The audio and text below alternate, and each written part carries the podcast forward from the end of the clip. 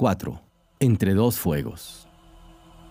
Los campesinos de las áreas en conflicto, en varios departamentos del occidente, se vieron atrapados así entre dos fuegos, impotentes para escapar a las mortales amenazas que sobre ellos se cernían, encerrados en un círculo del que no podían salir. Miles de vidas fueron destrozadas, millares perecieron, tuvieron que huir o vieron cómo sus familias quedaban deshechas.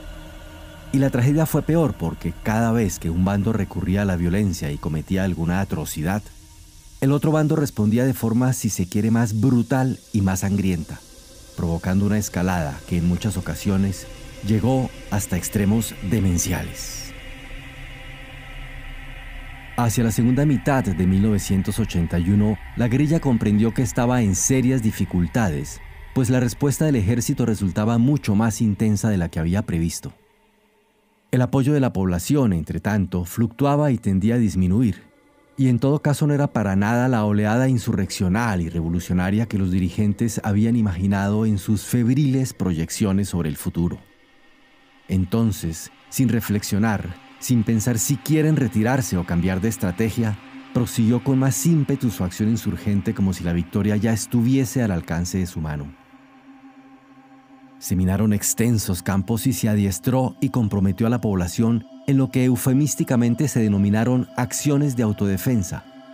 Cuando el ejército entró a algunas zonas, encontró que había aldeas que tenían trampas de las usadas en Vietnam, fosas disimuladas en las que se habían enterrado estacas afiladas para ensartar a quienes cayeran en ellas, que se le tendían toda clase de emboscadas, que enfrentaban a una población hostil. Así surgieron las masacres, los asesinatos de aldeas enteras que por el hecho de haber colaborado con la guerrilla recibían un trato brutal y despiadado. Nada quedaba en pie. En una guerra de guerrillas se da la situación peculiar de que el control del terreno, en realidad, lo tiene la población civil. La guerrilla puede ocupar zonas alejadas o moverse con cierta libertad en las partes más inaccesibles del territorio, el ejército tiene sus bases y sus destacamentos, pero sus tropas siempre están acantonadas en sitios visibles y bien conocidos que quedan de algún modo expuestos a los ataques de sus enemigos. Pero quien controla palmo a palmo el territorio es el civil, porque él es quien se mueve allí todos los días, realiza sus actividades normales y conoce a fondo sus particularidades. Quien gane el control de la población será quien en definitiva pueda ganar la guerra, pues de poco sirve ocupar el territorio si en él habita una población hostil que se sienta identificada con el otro bando. Guerrilla y ejército procedieron de un modo distinto durante la primera parte de la lucha, y por eso las fuerzas irregulares pudieron ganar una ventaja inicial que les hizo imaginar que pronto podrían ganar su guerra. Los guerrilleros trataron de motivar y convencer a los campesinos con su mensaje, y a la vez mostrándose como una fuerza implacable determinada a obtener la victoria. El ejército, en cambio, no comprendió al comienzo que tenía que ganar la voluntad de los miles de aldeanos que por momentos y en ciertos lugares le parecían antes que nada sus solapados enemigos, aunque luego aprendió.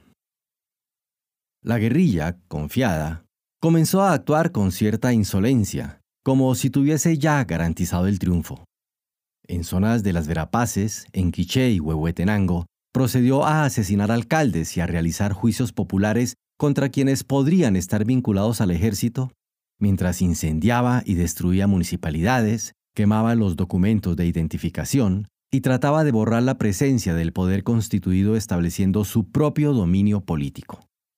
Llegaron a emitir sus propios documentos de identidad, a eliminar los registros de propiedad existentes y a dar nuevos nombres a la gente que colaboraba con ellos o que pasivamente quedaban dentro de su zona de influencia. Los campesinos quedaban atrapados. Nada podían hacer para escapar a estas acciones del EGP, pero cuando llegaba el ejército, quedaban a merced de sus represalias. Un caso, entre tantos, muestra lo que le sucedió entonces a miles de personas. Nuestro entrevistado, un indígena Ixchil cuya familia tenía una pequeña propiedad cerca de la aldea de Chalcuay, nos relata que llegó a su tierra la guerrilla y les expropió el ganado que tenían, robándoles lo que habían obtenido tras años de duros esfuerzos. Allí, sin embargo, no terminaron sus desventuras. Poco después apareció el ejército, y pensando que habían entregado sus animales a la guerrilla de modo voluntario, procedió a incendiarles su casa.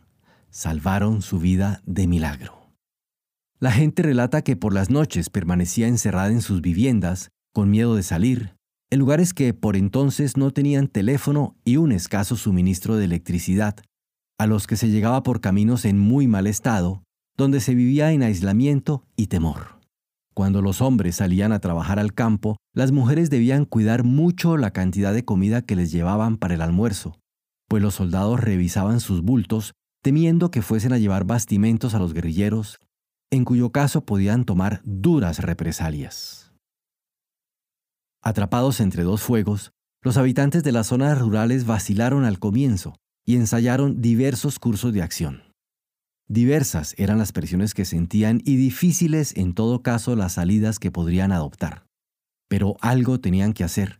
No era posible para miles de personas seguir así, entre esas dos fuerzas que no podían controlar y que resultaban capaces de aniquilarlos en poco tiempo.